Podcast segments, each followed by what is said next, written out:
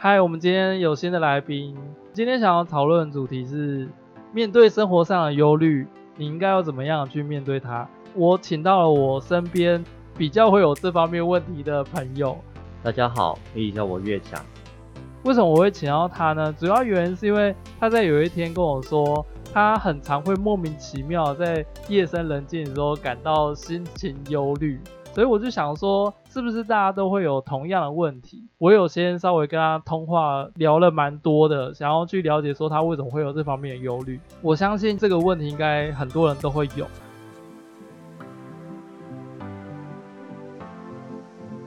我跟人群是真的有点格格不入，我跟人家相处会有一点隔阂，我不太会经营就是跟其他人的关系。也许刚认识的朋友可能就觉得还好。那肯定时间一长，那我们的关系就不会像一开始这么紧密。比如说，我很难交到很知心的朋友。学生时期的时候，我们在学校，我们每天都得因为学校的这个理由而见到面。嗯，那接下来是职场，我们每天都会因为职场的理由而见到面，所以我们不得不在其中相互扶持，所以我们才可以因为还有这个关系，或者说其实他们才有办法稍微容忍一下我跟他们不一样的地方。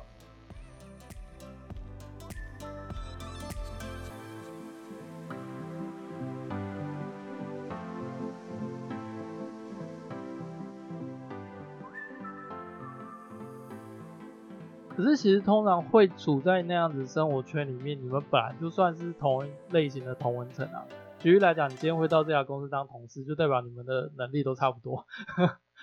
就是如果你能力特别好的话，你就会进到可能更大的公司，或是更厉害的企业，或是更高的部门。通常你们会在同个环境的，其实八成不管是外在条件还是内在条件，都已经是累积在同个状态了。我不知道你有没有一种经验是，当你今天在工作上面想要有所突破的时候，就努力的下班学东西，然后上班努力求表现，然后想办法做到某种成绩，想要往上爬的时候，然后你身边周围的同事会用一种你为什么要这样做的状态去质疑你。你有遇过这种情况吗？呃，老实说啦，因为像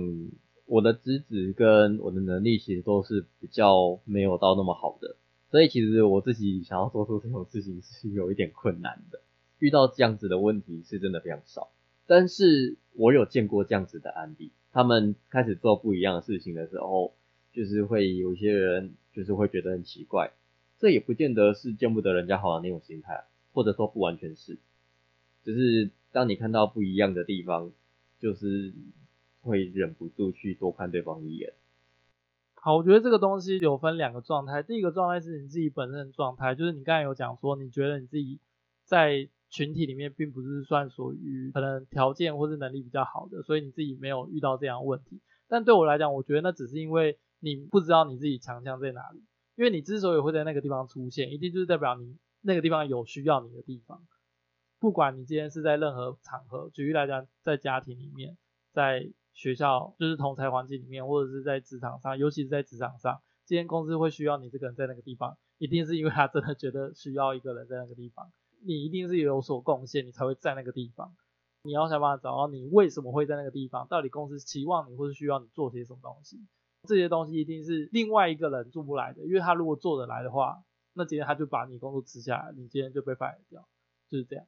所以这是一个层面，你没有你想象的那么糟。第二个层面是，说不定你只是在一个你自己觉得你没有这么发挥所长的地方而已。第二个层面就是，为什么很多人会想要去拖住老板，并没有想要帮他加薪，可是他却这么努力去求表现的，或者是想办法下班去学什么新东西，然后其他同事就想说啊，你学这些东西不会加薪之类，会有很多这种状态。其实每个人都觉得他自己很认真，或是每个人都做了相对应的努力，可是当他们做相对努努力没有被实现的时候，他们就会很害怕别人的努力被实现，这两种情况叠加在一起的时候，就会导致说两种情况，一种是觉得你自己不够好，第二种就是你也不想努力了，因为你只要一努力，其他你身边那些生活圈的人就会想办法阻止你，叠加在一起，你就会永远的被封在同个 level，然后你要想办法做出改变这件事情，我只能说非常非常困难，环境就阻止你做这件事情，然后再来你自己心态上也会阻止你做这件事情。是啊，对对，就是这件事情，不要说你啦，我就是包含我我自己，我也意识到这件事情之后，我就一直很想突破。但我说实在，就是不管要突破这个环境，要还是要突破自己的自我认知，我觉得这两件事情都很困难。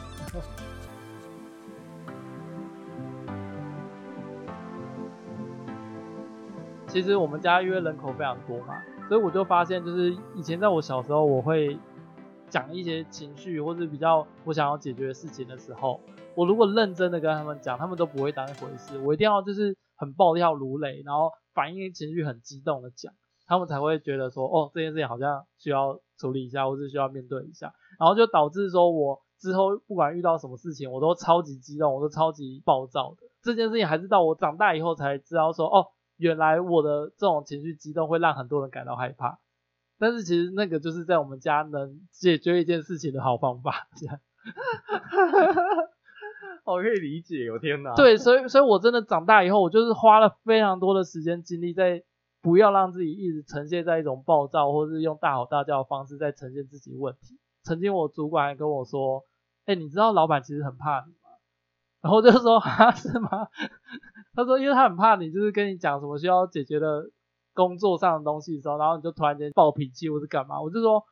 没有啊，我觉得他跟我讲，我还是会改啊。我就说，可是可是他敢不敢跟我讲，那就是他的问题。我觉得很可以理解，就大概就是这种感觉。但是我真的在很就是在我很小的时候，也不用说很小，就是在我大学之前，我都没有意识到说，哦，原来我这种表达方式，其实很多人是会害怕的。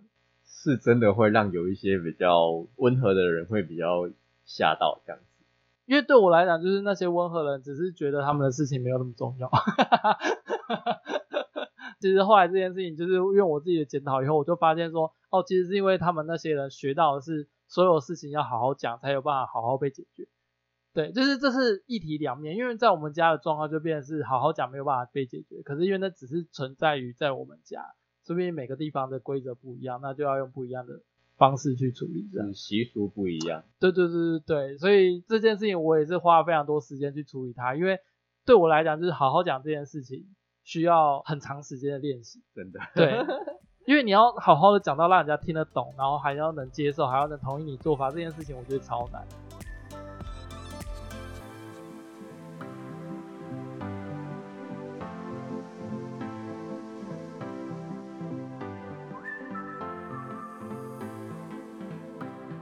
嗯，以前在高中时期啊，嗯，我有一个还蛮要好的朋友，我们那时候就很形影不离，可能我们会一起出去，有时候会一起读书啦，一起玩什么之类的。后来我们进了同一家公司，在我进公司的一个礼拜以后，他刚好跟他女朋友吵架了。他的女朋友其实也跟我是同学，就是我们三个是在高中时期的同学，这样子也是认识嘛。我就觉得很，也不想这么尴尬，在公司里面。我也不会完全去不理那女生，甚至有时候其实我会故意去找她吃饭。我也觉得他们也许只是一时之间不愉快。那之后的某一天，也也差不多是一个礼拜以内的事情，那个男生就突然凶我。那我当下我也不知道什么原因，我就不想理他。后来我就因为我说算了，你你都要这样凶我啊，然后你自己也是这样子的态度，我就觉得那就不要跟你讲话了。一个月左右。他们就复合了。复合的那个当下，我不知道他们是怎么去对话的。那个女生她说她暂时没有要一起出去吃饭的，然后他们有复合，那只是比较低调。后来就是我们又因为其他事情有所接触的时候，那个男生就是用简讯骂我，就说什么啊，你为什么还要去找他什么之类的，我就我就觉得很烦。后来我就不想理他们了。直到后来我要离职的时候，才从其他人的口中听到他们说，那个女生曾经有跟他们说，我跟她告白，对那个男生说，然后后来那个男生才又转述给其他同事知道，所以大家那时候对我的反应其实都还蛮奇怪的。我只是当下我也没有想这个问题，我也不想去想，因为其实那阵子我心情真的很差，毕竟跟一个这么曾经这么要好的朋友就是吵架了，所以。我心情就是一定也差。那我后来没有再去追问这个男生这个问题，直到后来的可能某一年，他又又交了新的女朋友以后，然后他就是可能有主动来就是找我讲话什么之类的。我们甚至还有见过面，还有聊天，但是我们绝口不提这一年发生的事情。理由只是因为说，我就觉得就这样子，我不想要去探究这中间原因。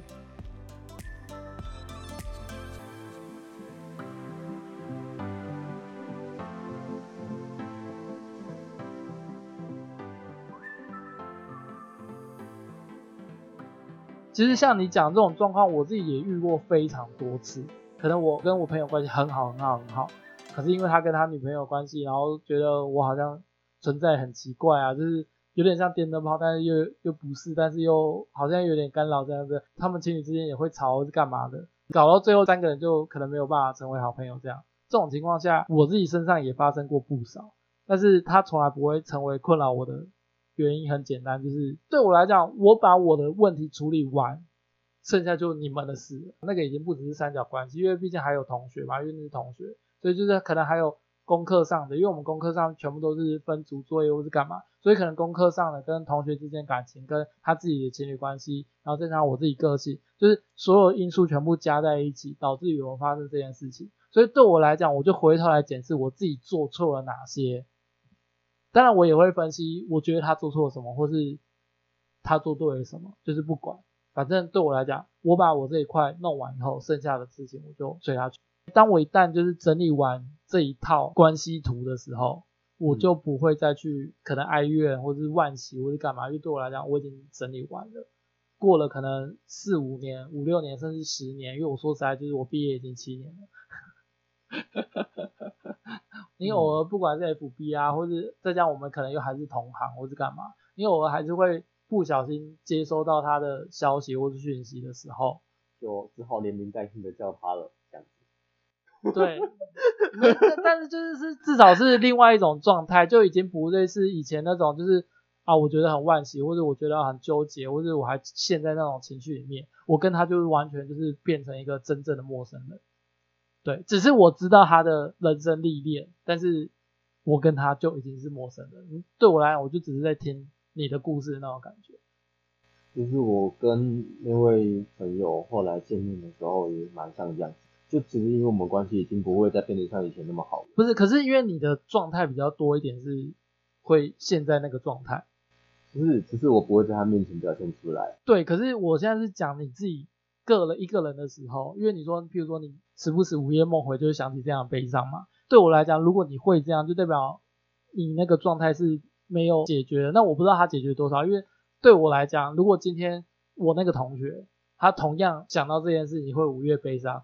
但是如果他今天知道我我晚上睡的睡觉的时候完全不会想起他的时候，他应该会更悲伤吧？就是因为我已经走出去啦，因为对我来讲，啊干八成都不是我问题，就是我有问题，但我问题可能只占两成，或是干嘛，我就会觉得说。那会搞成这样，就是不关我事啦。就是我不知道你怎么去看这样子，因为说不定你也可以理解说，哦，我就是本来就没有像你喜欢你那个同学这么喜欢他。但对我来讲，其实是一样，只是我已经觉得我整理好了这样。我不会从回忆里面就是去怪罪自己当时为什么要这么做，因为那个其实已经发生的事情。对我来讲，我会有烦恼，会觉得犹豫的原因，只是因为很单纯说，就是虽然我已经知道答案，嗯。可是我还是会去想，我们曾经这么好，但是现在变成这样，就是你还是会对过去发生的事情可能会有这样子的想法。那个跟其实走不出来，其实也也算是有点关系啊。我觉得会有关系的原因就很简单，你只要看你现在敢不敢同样跟别人一样这么好。如果你每次跟一个人很好的时候，就想到哇，可是我之前跟别人那么好的时候，怎么样怎么样的时候，那就代表你没有走出来。我不会在当下这么想，但是我确实不会再跟人家有这么好的关系。不是，我的意思是说，你如果今天有第二个机会，然后有可能会遇到一个同样一样跟你跟当时一样这么好的朋友，可是你就突然间想到说，哇，如果他又发生一样类似的事情，你们就不好，然后于是你就下意识的做了疏远他这个动作。我的意思是说，你会做这件事情吗？我不知道，因为我后来就很少有异性恋的朋友了。应该要说就是没有。自从但是你不会特别去疏远这种关系。对，我不会特别去疏远这种关系，但是哦，那我觉得还好啊，那就代表还算是走出来的。但也许只是没有遇到，所以没有机会实践吧。可是我觉得至少你自己知道你不会主动去疏远，我觉得就 OK。因为我觉得有些人是属于那种会主动疏远的，就会觉得说啊，我你看我第一份，尤其是在感情上面最容易这样啊，就是觉得说。啊，我第一份就是这么爱一个人，然后结果就这样子，可能被劈腿或是干嘛，他就觉得说，那我下次不要这么爱好了。但说不定真的遇到他真的又很爱的时候，他自己就。会做出一些很奇怪的举动，他会变得疯狂疏远这个人，或是疯狂给这个人难堪，或是干嘛的，想要去逼退对方。我也不知道我算不算诶，因为如果说是在感情上的话，就是觉得喜欢这种感觉，其实真的是一时的。所以如果可是谁在一起不是因为一时的喜欢？对啊，你去问每个人会在一起都把说啊，我都一时冲动，每个这样。谁是真的就是深思熟虑，然后决定说干，我们各方面连八字都很合，父母父母也很合，然后就一直在一起。谁会想那么多？我告诉你，想那么多多都不会在一起。对，的确是如此。对啊，所以重点还是这个啊，就是在当下虽然有喜欢的感觉，可是会没有办法见到那个状态，因为就会觉得会有一些自己没有办法跨越的点吧。之前在跟过往的对象交往的时候，我发现我的性格其实比较没有办法，就是全心全意的投入在爱情上面。嗯哼，你一天其实你就只有那些时间，你势必你一定就是要投资在别的事情上，所以我没有办法很完全的把这时间就是投入在同一个人身上。嗯，过往就是真的有对象，他会真的需要我陪伴，说这个对象就是一直该跟我抱怨说我不陪他，所以后来就是我对很需要我陪伴的对象，就是我我我真的就谢谢在联络这样子。可是我觉得还好，因为这毕竟本来就只是一个筛选机制的条件，就是因为你知道你自己本身就是没办法挪出这么多时间跟精力放在同一个人身上，那你就选一个同样跟你一样不需要一直需要人家陪伴的人。后来我有真的遇到一个还算蛮喜欢的对象，那时候因为我们其实就住得很远，但是为了常见面，就是也常常搭车啊，还是就是找住的地方啊什么之类的，就是还蛮辛苦的。那一阵那一阵就是我真的就觉得好像好像可能真的会一直在一起，但结果在某一些事情上面发现说，就是好像又没有那么喜欢对方。后来就是我再去找别人交往的时候，我就会一直去想，我们到底是不是。真的有这样子的感觉，因为其实就如你所说，有些人他们是因为冲动才交往。你会一直去找那个感觉，意思是说，你反而会觉得说，好，我虽然现在很喜欢你，但是我一直不知道我有哪个地方是不喜欢你。就是，就你一直会去找那个不喜欢的地方是吗？应该要不是这么说啊，就是觉得说这个喜欢的感觉真的很很一时，而且又很片面。所以有的时候其实要先去看一下对方的价值观跟实际的那个感觉，你是不是？让你真的觉得自己是喜欢他的。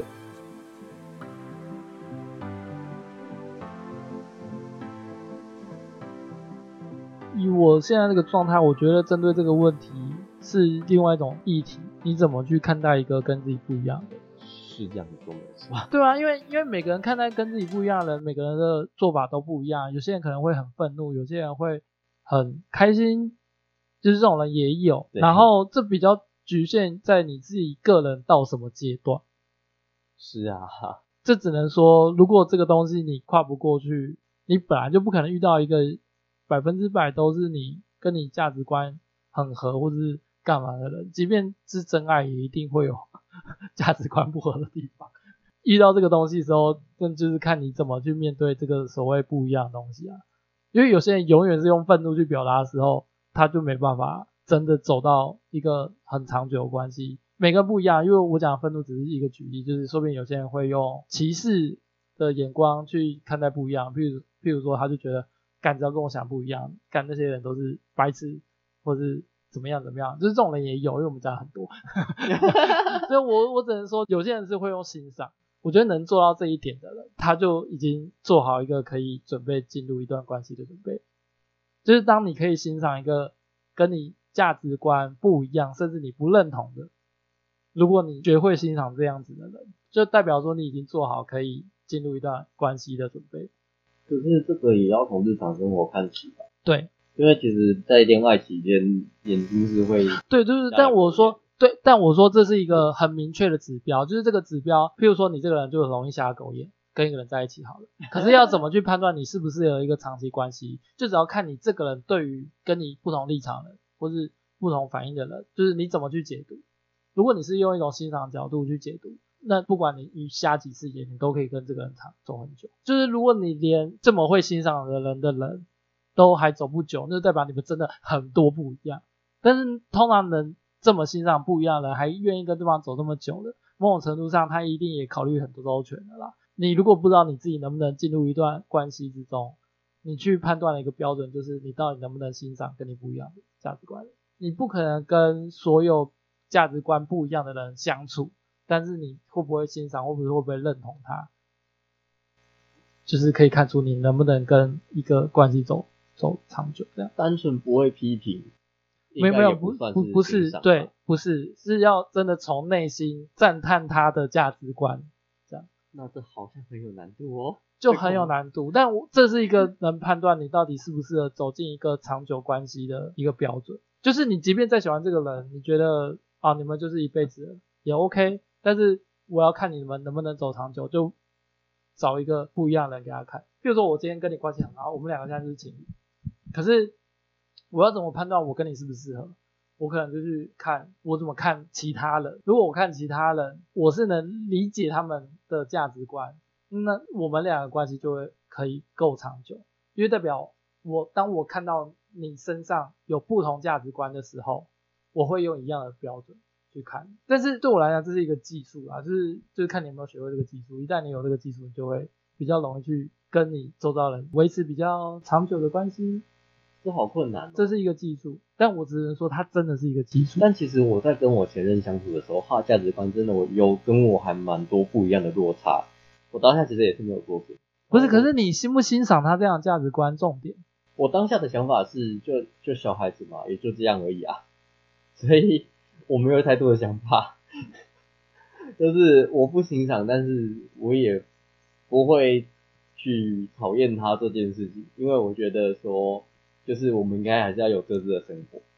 那对，我们后来之所以会分手，不是因为价值观，因为那个时候。他跟我说，他想要交女朋友，然后想要给家里一个交代。啊，没有，我只是说他这是其中一个判断标准，你长不长久？但我没有说这是唯一标准，因为会分手，对，会分手的原因非常多嘛。对，对对，我只是说我要看一个人他的关系能不能维持长久。对我来讲，这是一个很明确的标准，因为对我来讲，所谓的真爱，并不是他们真的。凡事都很合，而是他们会互相欣赏对方，就是欣赏啊，包容啊。就我看起来，我觉得啦，光是要做到这一点，非常的困难。嗯，其实本来就没有人可以就是无条件的去欣赏人家或包容人家。对，所以，所以我才会说，就是如果你越能做到这一点，在我看起来，关系会走得越长久。这样，因为其实很多人他没办法接受一段关系，他们是常常会说一句话，就是。我不确定我能不能走下去，或者结婚，或者干嘛，因为这个不管是我们同性还是异性，其实很多人有这样的烦恼。然后我就心里想说，这种东西用看就知道了。我不知道是我比较会看的还是怎么样，因为这样对我来讲就是，有没有考虑接个铁口直断之类的？铁口直断 没有啦，可是也要够熟啊，因为如果我不够熟。我很难就是拿一个跟他价值观不一样的在他面前，然后跟他说，哎、欸，你请你来评断。我就算我可以包容或者欣赏，是认同，真的是另外一个档次的东西。我觉得要欣赏，对，如果你没办法欣赏，就会像你讲，就是你永远是会卡在一见钟情这个状态，然后当你发现，嗯，好像不一样的时候。就是他跟你的想象形象不一样的时候，你那个爱情就消失，所以你会一直重复在这个循环。一旦你没有学会所谓的欣赏，就是即便你真的可能年纪到了或是什么原因而走进去了，也不会长久。就是如果你没有学会欣赏一个你不喜欢的价值观，真的，就是你会有一种就是，哈，你怎么会这样想？怎么这么有趣啊？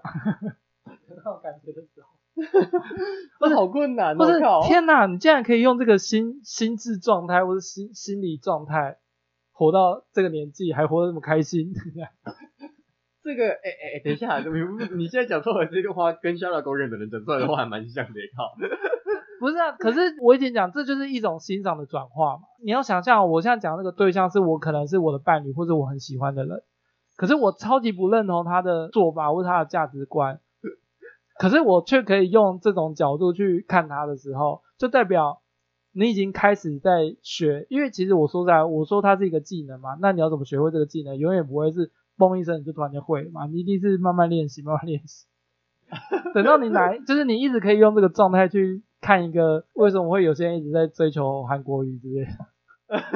所以你开始用欣赏的角度去看他们，哇，就是韩国一定有什么是他们很欣赏的